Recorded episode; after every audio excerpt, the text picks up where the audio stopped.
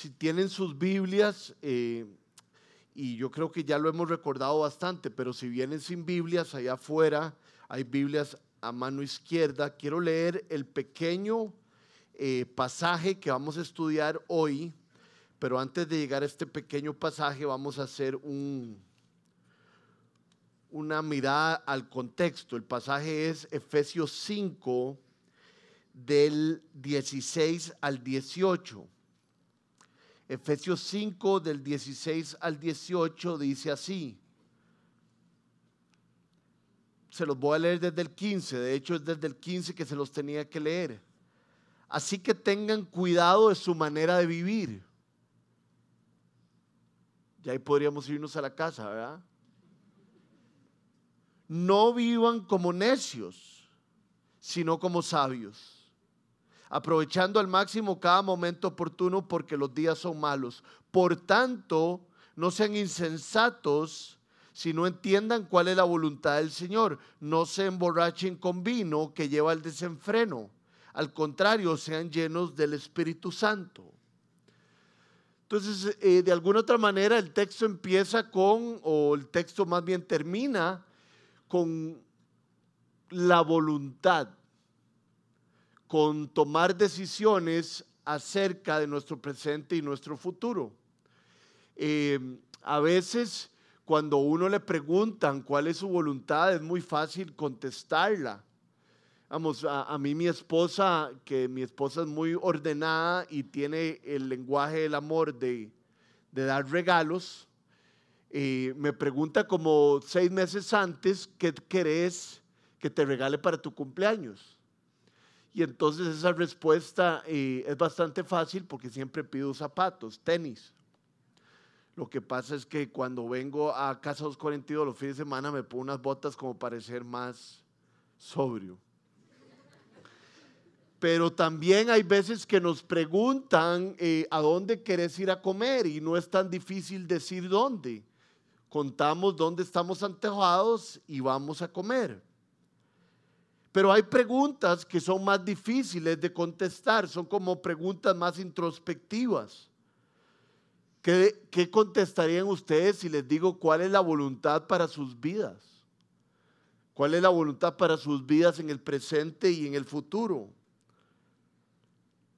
Creo que si nos referimos a esto, la mayoría de nosotros estuviéramos un poquito desorientados, porque es algo muy adentro y que no siempre lo pensamos.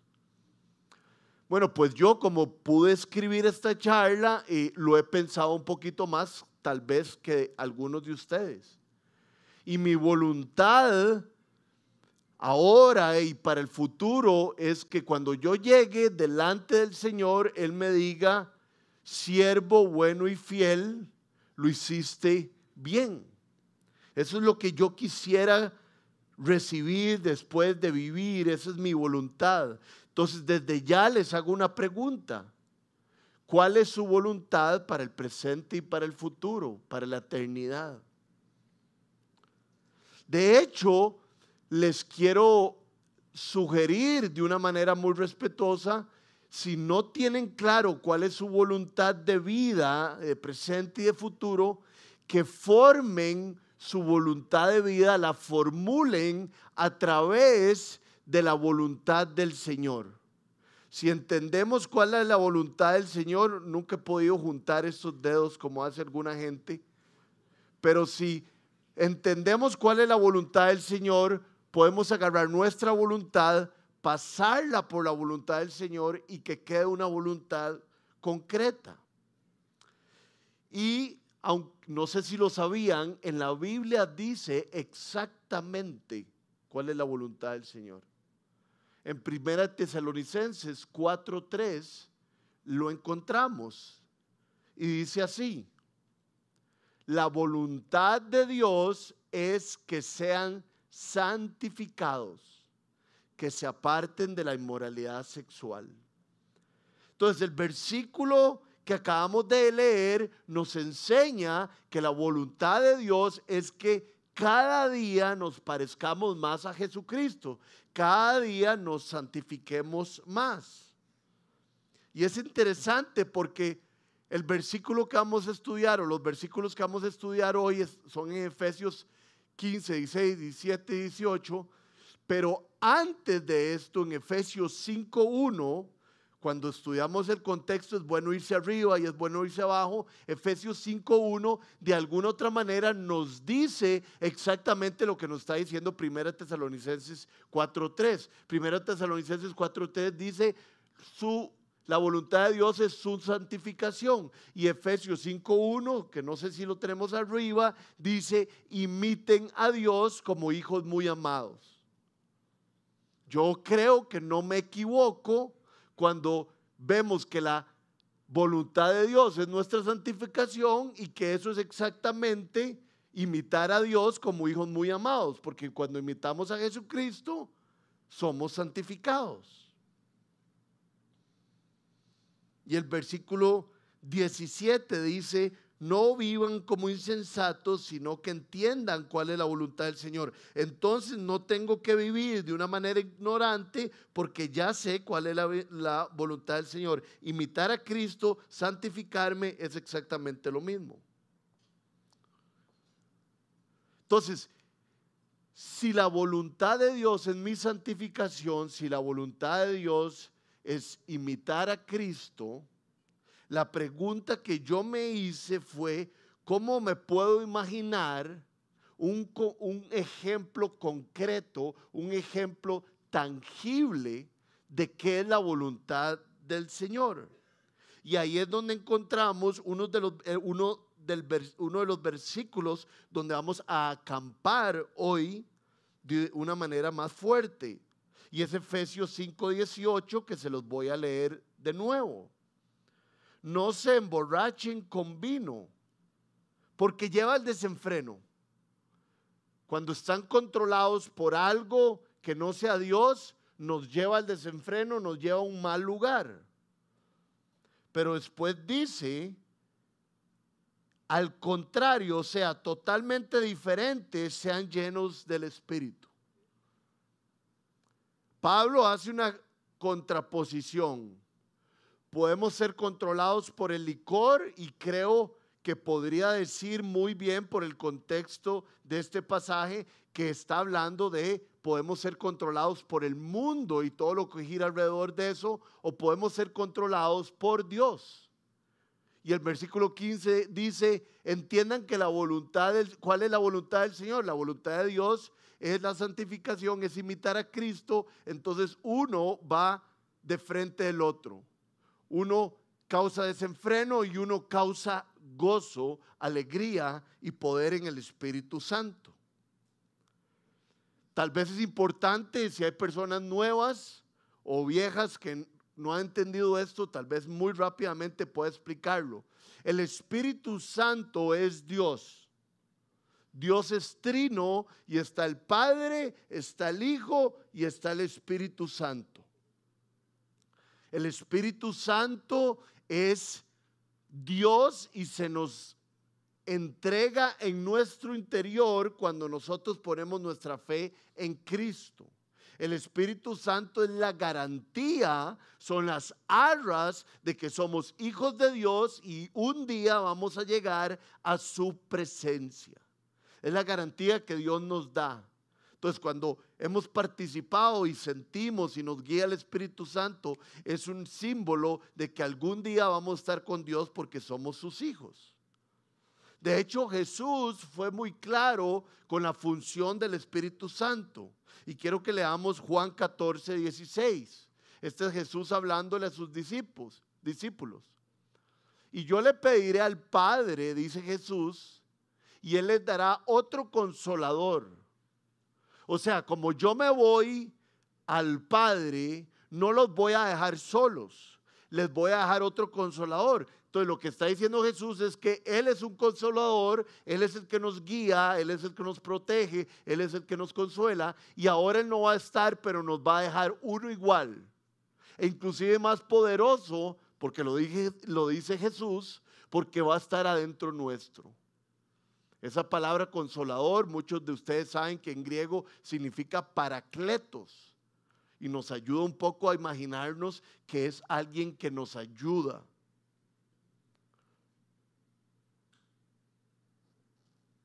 Ser llenos del Espíritu Santo es exactamente lo, lo contrario de ser llenos de licor o de cualquier otra cosa.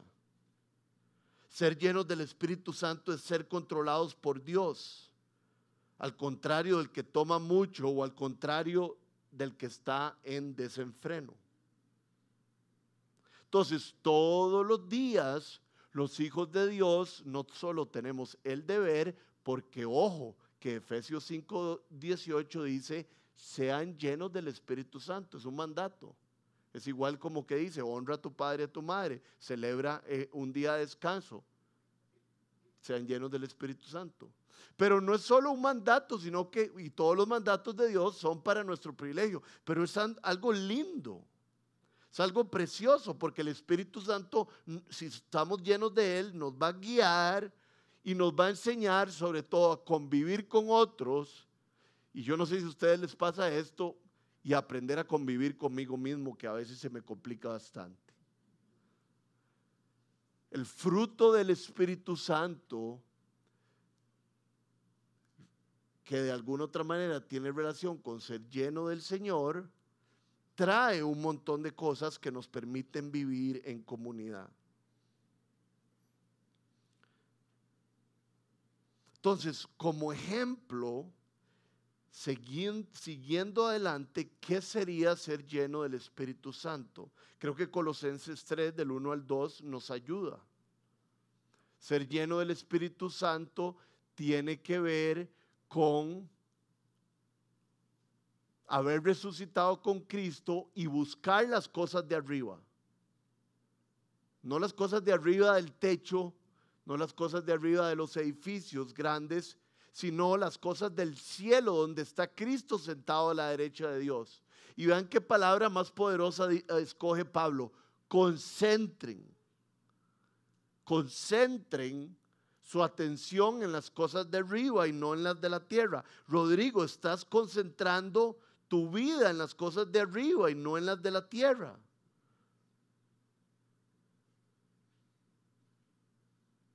La pregunta es para cada uno de nosotros, ¿por quién estoy siendo controlado? Gálatas 2.20 nos habla de Pablo diciéndonos cómo él vive cuando es controlado por el Espíritu Santo. Y vean que ustedes conocen este versículo, Gálatas 2.20 dice, he sido crucificado con Cristo. Y ya no vivo yo, ya no soy controlado por mí ni por el mundo, sino que Cristo es el que vive en mí. Estoy lleno del Espíritu. Lo que ahora vivo en el cuerpo, lo vivo por la fe en el Hijo de Dios, quien me amó y dio su vida por mí. Y es que aquí se me ocurrió a mí y tal vez a alguno de ustedes que, claro, Rodri, estamos hablando de Pablo. Pablo el gran apóstol puede decir, ya no soy yo el que vive, sino Cristo el que vive en mí. Ya no soy yo el que vive, yo no soy controlado por el mundo, soy controlado por Cristo. Pero recuerden que Pablo en algún momento dijo que él era el, primero de los pecadores. Recuerden lo que dice Pablo en Romanos 7. A veces hago lo que no quiero y lo que quiero hacer no lo hago. Nos pasa a todos nosotros. Entonces Pablo nos dice que él, cuando está lleno el Espíritu, es Cristo el que vive en él. Pero no nos dice que esto sucede siempre o que él tiene la posibilidad de hacerlo en todo momento.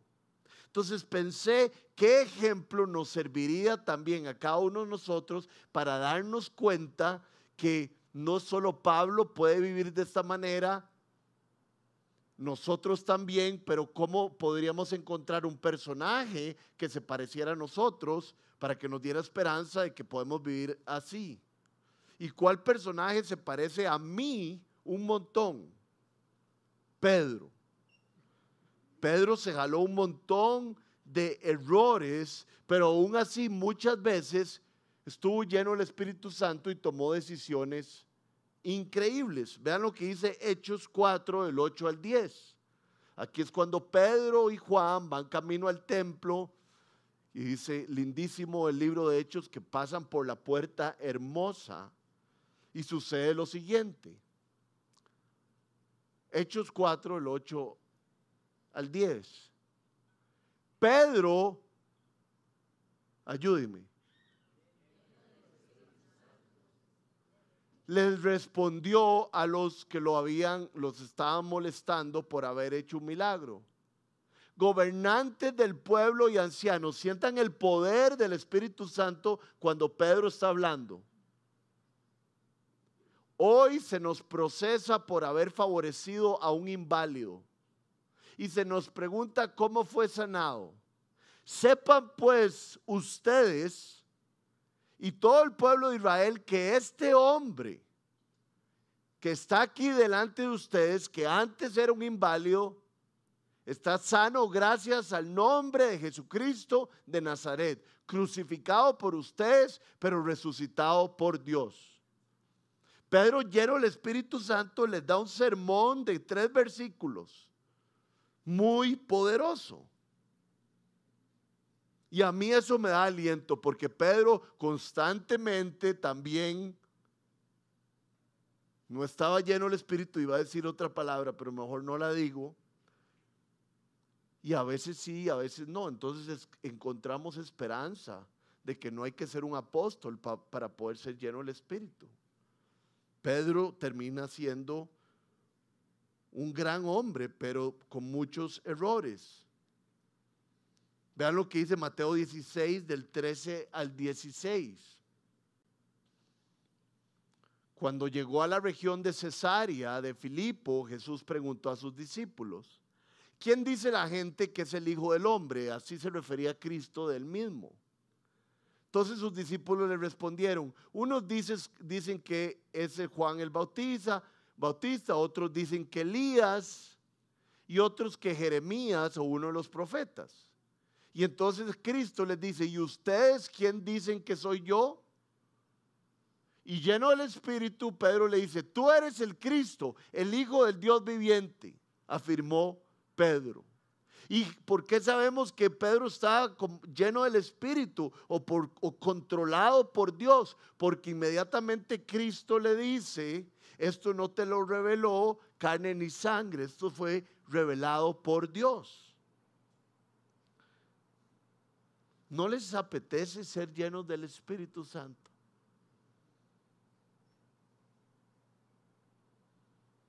Vean lo que dice Efesios 5:18 antes de nuestro pasaje. Efesios 5:15, perdón. Así que tengan cuidado de su manera de vivir. Tengan cuidado de su manera de vivir. No vivan para sí, sino que sea Cristo el que vivan ustedes, llenos del Espíritu. No vivan como necios, sino como sabios. Y aquí es interesante porque la palabra necio es como una palabra que describe a un ignorante. Entonces vivir como necio es como darle la espalda a Dios.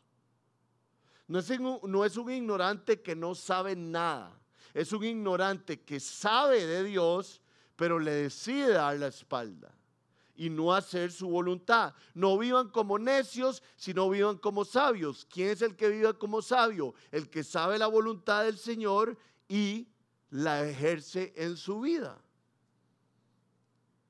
Es un espejo. Rodrigo, ¿cómo estás viviendo? ¿Como un necio o como un sabio? ¿Cuál sería la respuesta? De hecho, Proverbios 4:8 en la traducción viviente, no, en la Reina en la Biblia de las Américas dice así: La sabiduría nos guardará y nos protegerá. O sea, la obediencia al Espíritu, ser lleno de Él, nos guardará y nos protegerá. Entonces, si ustedes quieren ser protegidos y guardados y que Dios allane sus caminos, al igual que yo, vamos a buscar ser llenos del Espíritu. Pero Rodri, deja de hablar de tanto ser lleno del Espíritu, sino explicarnos un poquito más cómo podemos ser llenos del Espíritu. Ok.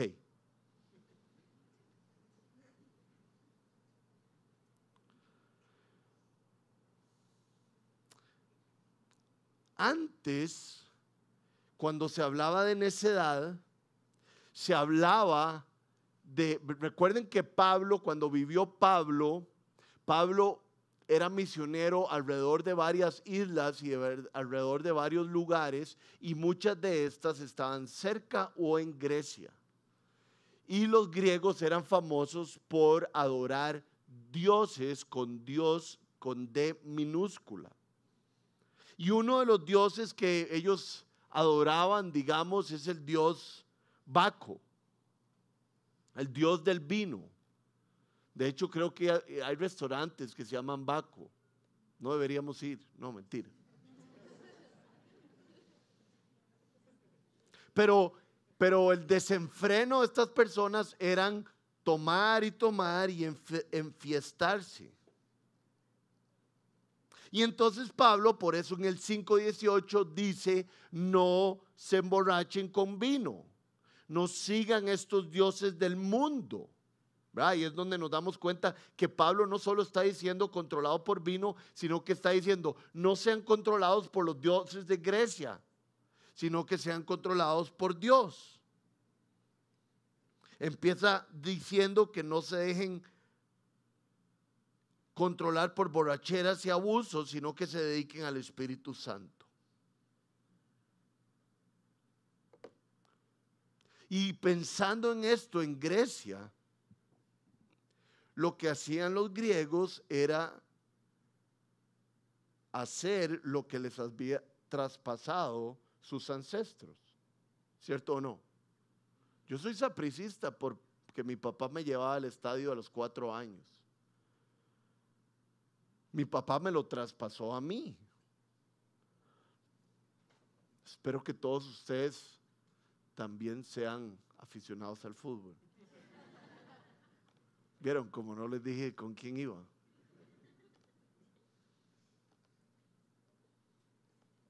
Y entonces yo digo, esto fue traspasado a ellos. Y entonces ellos seguían siendo controlados por el mundo y idolatrando a dioses que no son dioses.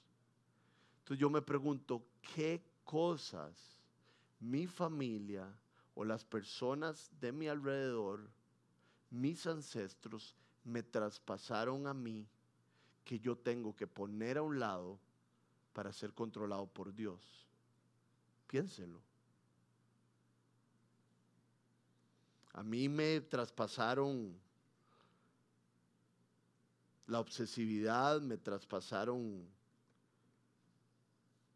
latigarme cuando las cosas no me salen bien, gracias a Cristo que me ha ido quitando todas esas cosas. Pero hay algunos de nosotros que nos traspasaron celos, que somos muy desconfiados, que nos traspasaron la ira. Y esas son las cosas por las cuales no debemos de ser controlados. Dios quiere llenarnos de su espíritu. Dios quiere llenarnos de su espíritu más de lo que nosotros queremos ser llenos del espíritu. Vean lo que dice Lucas 11:13. Pues si ustedes, aún siendo malos, saben dar cosas buenas a sus hijos, ¿cuánto más? el Padre Celestial dará el Espíritu Santo a quienes se lo pidan. El regalo más increíble. Yo me muero por bendecirlos. De hecho, hoy estaba leyendo mi devocional como que dice, decía algo como que los ojos de Dios recorren la tierra. Y el que levante la mano y le diga, Señor, quiero que me llenes del Espíritu, el Señor le va a decir, pongamos a un lado todas las cosas antiguas, lo que te traspasaron, lo que te ha estado controlando y ahora te voy a llenar de mi espíritu. Ya lo tengo, pero te voy a llenar de él para que vivas una vida agradable a mí. Cuando la Biblia nos habla de que nos va a dar su espíritu, yo me lo imagino que es como una cascada, ¿verdad? Dice la Biblia que es gracia sobre gracia. Entonces me imagino que uno se coloca una cascada y, y, cae agua y cae agua y cae agua y no deja de caer. Y recibimos más de Dios. Y entonces aquí es donde quiero ponerme un poco más práctico.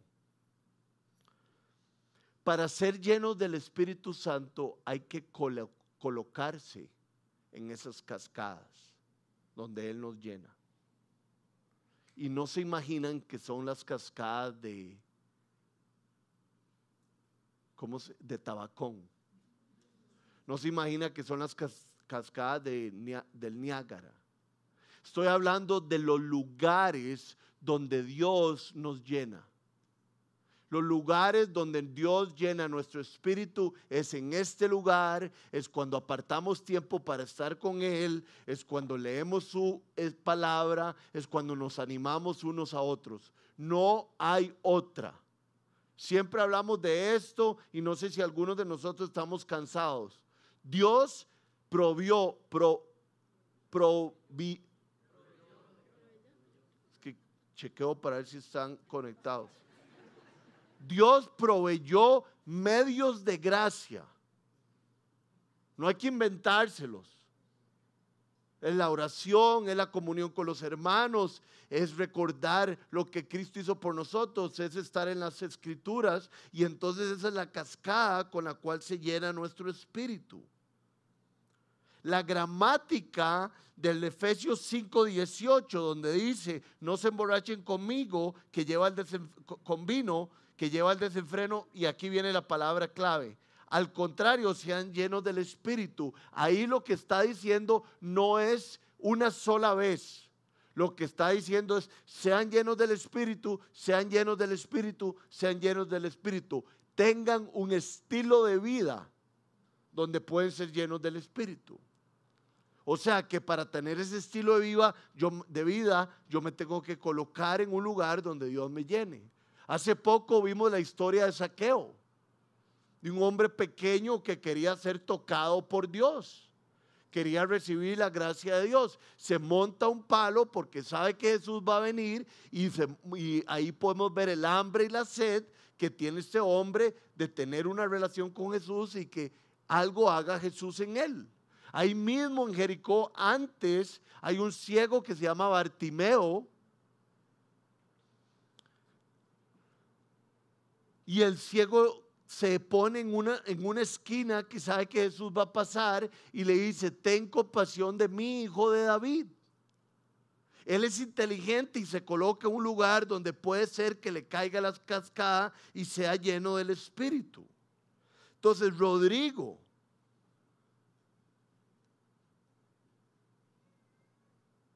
Max, Melissa, Mike, nos estamos colocando en los lugares donde Dios puede llenar nuestros espíritus.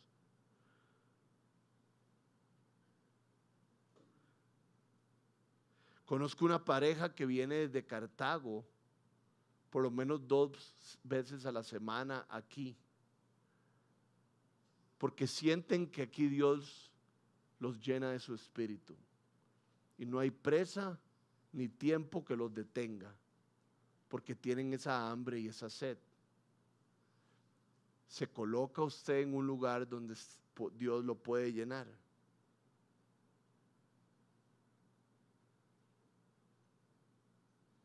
Muchas veces depende de nuestra prioridad, ¿verdad? Si mi prioridad es ser lleno del Espíritu, hago algo al respecto.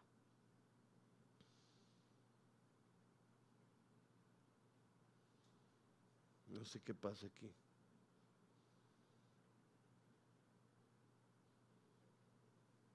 Entonces preguntémonos, ¿cuáles son los obstáculos que no me permiten que Dios me llene de su espíritu, que Dios me llene de su espíritu y que Dios me llene de su espíritu? Puede ser falta de intimidad con Dios, puede ser que tenga pleitos no sanados, heridas que no han sido suturadas, desobediencias repetidas y que estamos en pecado, entonces nos da miedo venir delante de Dios.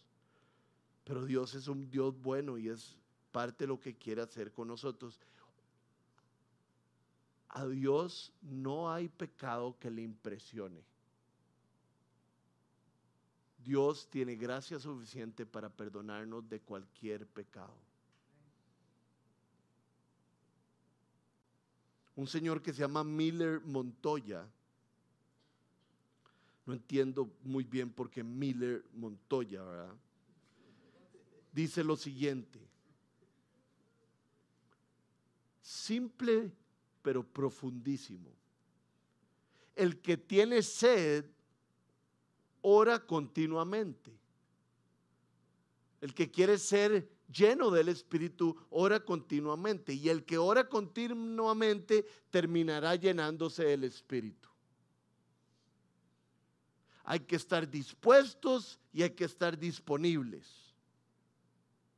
Estar dispuestos es estar decidido a buscar a Dios, Espíritu, hasta encontrarlo tener esa sed. Y estar disponible es tener nuestra vida a la merced de Dios. Entonces, si estamos dispuestos y estamos disponibles, Dios nos va a llenar. Y cuando Dios nos llena, Él quiere utilizarnos. Vean lo que dice 2 Timoteo 2:21. Si alguien se mantiene limpio, hay ahí un,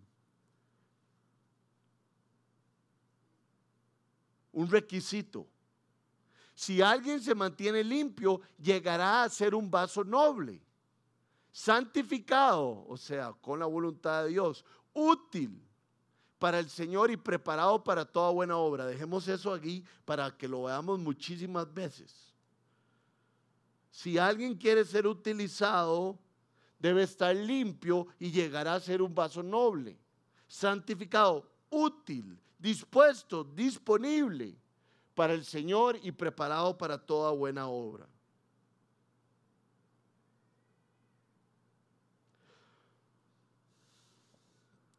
Imagínense que yo tengo una jarra de café. Hoy el café estaba mejor que el de ayer, Arturo está más fuerte. No, el café de afuera es rico, pero yo me hago café aquí adentro. No está mal, ¿verdad? Si yo tengo una jarra de café y quiero echarle jugo de naranja, ¿qué es lo que tengo que hacer? No me digan que, echarle jugo de naranja porque café con jugo de naranja se muere uno inmediatamente. Vacío la jarra de café y le echo el jugo de naranja. Ayer di este ejemplo y les dije, si tengo una taza de café y quiero llenarle a jugo de naranja, ¿qué hago? Y varias señoras dijeron, eche el café, limpie la jarra y le pone jugo de naranja. Y yo les dije, yo nunca haría eso. Yo quitaría el café y de una vez el jugo de naranja. Pero ¿qué es lo que estoy diciendo? Si algo está lleno de algo y quiero llenarlo de otra cosa, tengo que vaciarlo primero para llenarlo de esa cosa. Entonces, si nosotros estamos llenos del mundo, que constantemente lo estamos porque vivimos en él, tenemos que pedirle a Dios que con su espíritu nos vacíe del mundo, nos vacíe de ser controlados por las cosas del mundo y que nos llene de su Espíritu Santo. ¿Para qué? Para estar limpios para su uso. Imagínense que estamos en la cocina de nuestra casa y queremos servirnos un vaso de agua. Y vamos a donde están los vasos y agarramos un vaso que está limpio, que está dispuesto y está disponible y le echamos agua y no lo tomamos el vaso está limpio, entonces yo lo puedo usar inmediatamente. si nosotros imitamos a Dios, si nosotros buscamos la santificación, seremos como un vaso que está listo para utilizarlo. Y estar limpios es una constante lucha, ¿no es cierto? Dice Romanos 8:13, aquí arriba lo vamos a ver, que si ustedes viven conforme a ella, y se está refiriendo a la naturaleza pecaminosa, morirán. Y no está hablando de que morirán ahí mismo, sino que estarán mal, tendrán complicaciones, no estarán llenos, no tendrán gozo, no tendrán propósito. Si viven conforme a la naturaleza pecaminosa, pero si por medio del Espíritu, o sea, llenamos la jarra del Espíritu, dan muerte a los malos hábitos del cuerpo, vivirán. En otras versiones dice, mortifican los deseos del pueblo, del cuerpo. ¿Qué se le viene a la mente cuando hablamos de mortificar? Vamos, si la liga hubiera ganado ayer y llega un liguista donde un sapricista lo empieza a mortificar, viste que ganamos y que ustedes son malos y que nosotros estamos bien y el otro día también le ganamos un equipo hondureño y lo mortifica uno, lo maja, lo, es necio. Y eso es lo que dice Romanos 8:13, mortifiquen los deseos del cuerpo. Rodrigo, mortificas los deseos del cuerpo. Para ser lleno del Espíritu, tengo que poner mis deseos, mis aspiraciones, mis planes, mis proyectos y tomar los proyectos de Dios. La única manera de vaciarnos es poner la mirada en las cosas de arriba y poner la mirada en la cruz de Cristo. Cuando yo oro, cuando yo leo la palabra o cuando yo medito en lo que significa que Cristo murió por mis pecados, que Él me, me sustituyó, que Él me justificó delante del Padre, que Él se llevó mis transgresiones y me hizo hijo de Él, eso me va llenando y me llena del Espíritu de Dios y me vacía de lo que no viene de Él. Vean lo que dice 2 Corintios 5, 14 al 15. El amor de Cristo nos obliga. El amor de Cristo, ¿cómo se recibe? Por medio de los medios de gracia. Porque estamos convencidos de que uno murió por todos y por siguiente todos murieron. Y Él murió por todos para que los que viven ya no vivan para sí, ya no vivan para el mundo, ya no sean controlados por esas cosas, sino para que el que murió por ellos y fue resucitado, ya terminamos ahí, para que vivamos para aquel que murió y fue resucitado. Hay una razón por la cual Pablo hace la comparación entre la embriaguez y ser lleno del Espíritu. Y es porque si estamos borrachos, somos controlados por el alcohol, pero si estamos sobrios, somos controlados por el Espíritu Santo. Cuando una persona está borracha, puede tener voluntad, pero su cuerpo no le hace caso. Pierde equilibrio es posible que la persona racionalmente quiera ponerse de pie, pero sus piernas no le reaccionan. Y su sentido de control no está, y su sentido de equilibrio no está bajo su control. Es adueñado por el vino, por los tragos, por el alcohol. Cuando intentan hacer algo, su cuerpo desobedece porque está bajo la influencia de algo más fuerte que su voluntad. Y eso es lo que sucede con cualquier cosa del mundo, que nos controla y es más fuerte que nuestra voluntad. Hay gente que debe demasiado dinero porque han sido controlados por algo más fuerte que su voluntad. Y entonces la llenura del Espíritu se trata de algo muy parecido. Por eso es que Dios, Pablo, los pone uno enfrente del otro.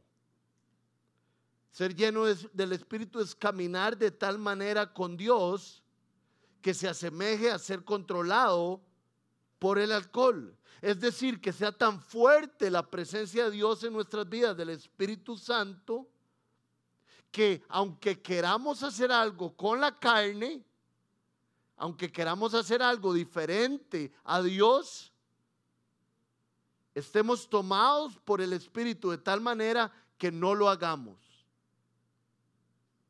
Ejemplo claro. Yo en las mañanas me como mi fruta, me como mi cereal, me como mis huevos. Bastante es, ¿verdad? Y leo mi Biblia y antes de irme voy a la sala y oro. Y siento la llenura del Espíritu Santo. Díganme que ustedes saben lo que les estoy hablando cuando uno siente que el Espíritu lo llena, ¿verdad? Gracias por decírmelo tan efusivamente.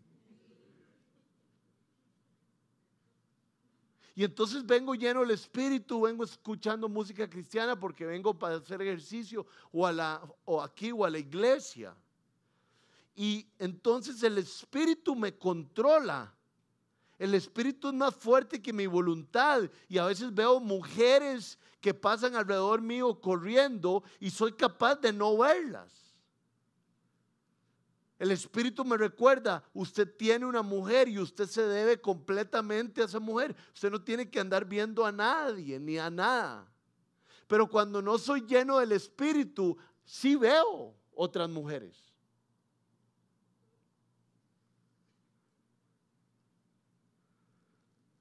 Se nos olvida y no andamos fuertes, andamos en la pura carne. Hay una charla que yo di hace años en el grupo de matrimonios que teníamos antes que se llamaba el, el segundo round. Y a lo que yo me refería es que puede ser hombres o puede ser mujeres, porque ahora hay hombres, muy hombres, que se quedan en la casa cuidando a los niños, cocinando y haciendo de ese tipo de cosas, y las mujeres trabajan. Entonces puede ser que un hombre, una mujer se levante, desayune, se esfuerce durante todo el día, trabaje duro y usualmente cuando llegamos a la casa sentimos que el día se acabó. Sentimos que el día se compone de un round. Y no es así. Cuando llegamos a nuestra casa debería empezar el segundo round deberíamos estar frescos, deberíamos estar fuertes para estar con nuestras esposas o esposos, para estar con nuestros hijos, para ayudar en diferentes cosas. Es bien difícil. Entonces, muchas veces yo llego un poco escurrido del espíritu y me siento ahí en mi carro y le digo, Señor, ayúdame a estar listo, lléname tu espíritu para estas horas que voy a estar en mi casa. Prepárame para leer historias de Box Bunny, de, de, de, qué otras cosas leemos. Del otro día leímos de, esta persona que se le da unas monedas de oro y unas, unos, unos frijoles eh, especiales y crece una mata bueno, vos te lo sabes en inglés, pero ¿cómo sería en español? ¿Verdad? Entonces son, son, todas esas historias.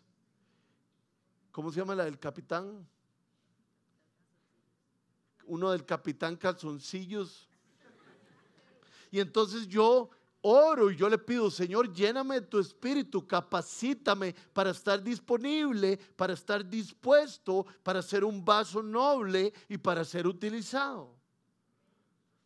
Señor, ayúdame a llevarme bien con mi esposa, a irla a saludar primero que a mi hija. Amigos, saluden a su esposo o a su esposa primero que a sus hijos.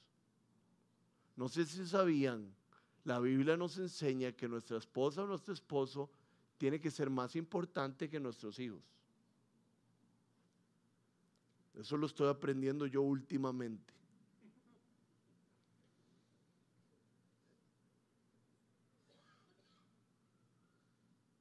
Es bueno predicar cuando la esposa está enfrente de uno.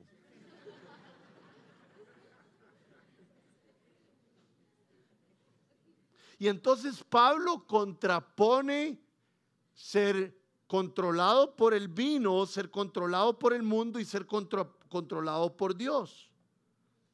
Y es que el alcohol es un represor. El alcohol nos afloja, nos deprime, nos quita nuestro control, autocontrol, sabiduría, equilibrio y juicio.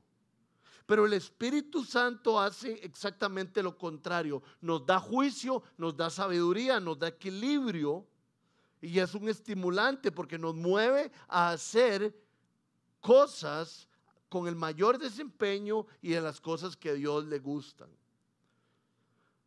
Entonces quiero darles un ejemplo lindísimo, poderoso, de alguien que lleno del Espíritu reacciona y tiene la capacidad de hacer cosas que nadie tiene sin ser lleno del Espíritu. Es la historia, la, última parte de la historia de Esteban. Esteban fue el primer mártir y lo agarraron a pedradas y él lleno del Espíritu Santo reaccionó de una manera increíble. Vean lo que dice Hechos 7, 54 al 59. Al oír, porque, eh, léanlo porfa, Hechos 7, eh, porque es una predicación de Esteban increíble donde resume el mensaje de la Biblia, el mensaje de Jesús. Al oír esto, el mensaje de Jesús por medio de Esteban, rechinando los dientes, montaron en cólera contra él los judíos. Pero Esteban, lleno del Espíritu Santo, fijó la mirada en el cielo y vio la gloria de Dios cuando estamos llenos del Espíritu vemos la gloria de Dios. Y a Jesús de pie a la derecha de Dios. Vemos a Jesús también. Y Esteban dijo, veo el cielo abierto, exclamó, y al Hijo del Hombre de pie a la derecha de Dios. Entonces ellos gritaron a voz en cuello, se taparon los oídos y todos a una se abalanzaron sobre él, lo sacaron en pellones fuera de la ciudad y empezaron a pedrarlo. Por cultura general, no lo apedreaban con piedras de ese tamaño, ah, agarraban piedras de este tamaño, se las tiraban, quedaba inconsciente y se las seguían tirando. Los acusadores le encargaron sus mantos a un joven llamado Saulo, que eh, eventualmente sería Pablo mientras lo apedreaban, Esteban oraba. Cuando alguien le estaba haciendo daño, él tenía el poder de orar porque estaba lleno del Espíritu. Cuando estaba metido en un problema, él tenía eh, la capacidad de ver a Cristo y ver la gloria de Dios porque estaba lleno del Espíritu. Señor Jesús decía, recibe mi espíritu. Y vean lo increíble que pasa después, que nos muestra lo que el Espíritu Santo, cuando somos llenos de Él, podemos hacerlo. Sigamos adelante. Mientras lo apedreaban, Esteban oraba. Creo que solo lleno del Espíritu podríamos hacer eso. Señor Jesús decía, recibe mi espíritu. Luego cayó de rodillas y gritó, Señor, no les tomes en cuenta este pecado. Cuando hubo dicho esto, murió. Dígame si una persona que no está llena del Espíritu, como nos dice este texto, que estaba lleno del Espíritu, puede decirle a alguien que lo está apedreando y decirle a Cristo, no les tomes en cuenta esto. De hecho, solo Jesús había dicho eso antes, porque Jesús estaba lleno del Espíritu. Señor nos dice, perdone 70 veces 7. ¿Cómo voy a hacer eso? No tengo las herramientas. Llénese del Espíritu. Vaya a un lugar donde Dios le llene el Espíritu. Vaya a la cascada donde usted será lleno.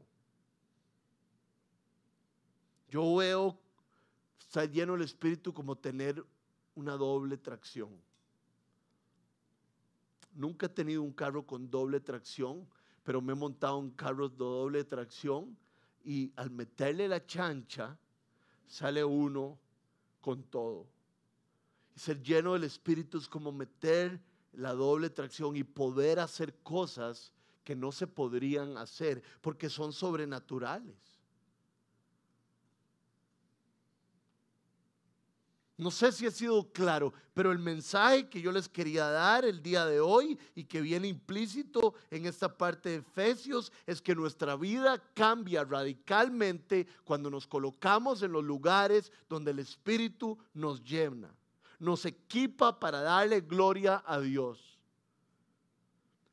Quiero compartirles un fragmento de un señor de apellido Moule o Mule muy poderoso que tiene que ver con esto. Y dice así, está ahí arriba. La llenura del Espíritu está en las grandes leyes del dominio propio. O sea, ser lleno del Espíritu tiene que ver muchísimo con ser con el dominio propio. De hecho, el dominio propio es parte del fruto del Espíritu. Todo el tiempo es sobrenatural. Es un estado del hombre o la mujer totalmente inalcanzable mediante el entrenamiento, razonamiento o deseo. Es nada menos que Dios al mando y al, y al control de toda la vida del ser humano para que pueda fluir plena y libremente causando efectos a su alrededor. Cada palabra tiene demasiado poder. La llenura del Espíritu nos trae al dominio propio. Y esto es algo sobrenatural, es algo que nosotros no podemos hacer, es algo que solo el Espíritu puede hacer, Dios puede hacer. Es inalcanzable, no hay cómo entrenarse, no hay cómo razonarlo o desearlo es nada menos que Dios al mando de nuestras vidas y al, contra, al control del ser humano, para que podamos vivir de una manera fluida, plena y libre, causando algo a nuestro alrededor, llevando el perfume de Cristo.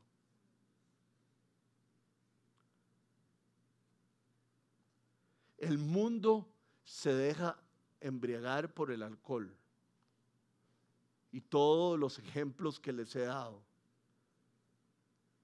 Por la fama, por los pleitos, por el dinero. Pero nosotros nos dejamos ser llenos y controlados por el Espíritu Santo. Cristo describe el Espíritu Santo como poder de Dios para caminar en santidad, amor y unión fortalecidos con poder en el hombre interior por su espíritu, dice Efesios 3:16. Y quiero terminar eh, este, esta charla, este sermón, con un pasaje de la Biblia donde se nos muestra lo que puede ocurrir cuando personas son llenas del Espíritu Santo. De hecho, empieza en Hechos 2.42, que Hechos 2.42 es la visión de nuestra iglesia pero quiero que presten atención a los detalles. Primero que todo, esta gente que vamos a empezar a leer vivía de esta manera porque ya habían sido llenos del Espíritu. Esto es exactamente después de Pentecostés, cuando Dios derrama su Espíritu sobre las personas. Entonces vean cómo viven y vean lo que pasa como estaban llenos del Espíritu, se mantenían firmes en la enseñanza de los apóstoles. La enseñanza de los apóstoles era la enseñanza de las escrituras. En la comunión, estar juntos, animándose, cantando himnos, amonestándose, cargando sus cargas de los unos a los otros. En el partimiento del pan y en la oración. O sea, estaban llenos del Espíritu y seguían haciendo cosas para que su estilo de vida siguiera siendo lleno del Espíritu, porque seguían en la palabra, seguían en la oración y seguían en la comunión. Todos estaban asombrados por los muchos prodigios y señales que realizaban los apóstoles, por supuesto, porque estaban llenos del Espíritu, como Esteban. Todos los creyentes estaban juntos y tenían todo en común.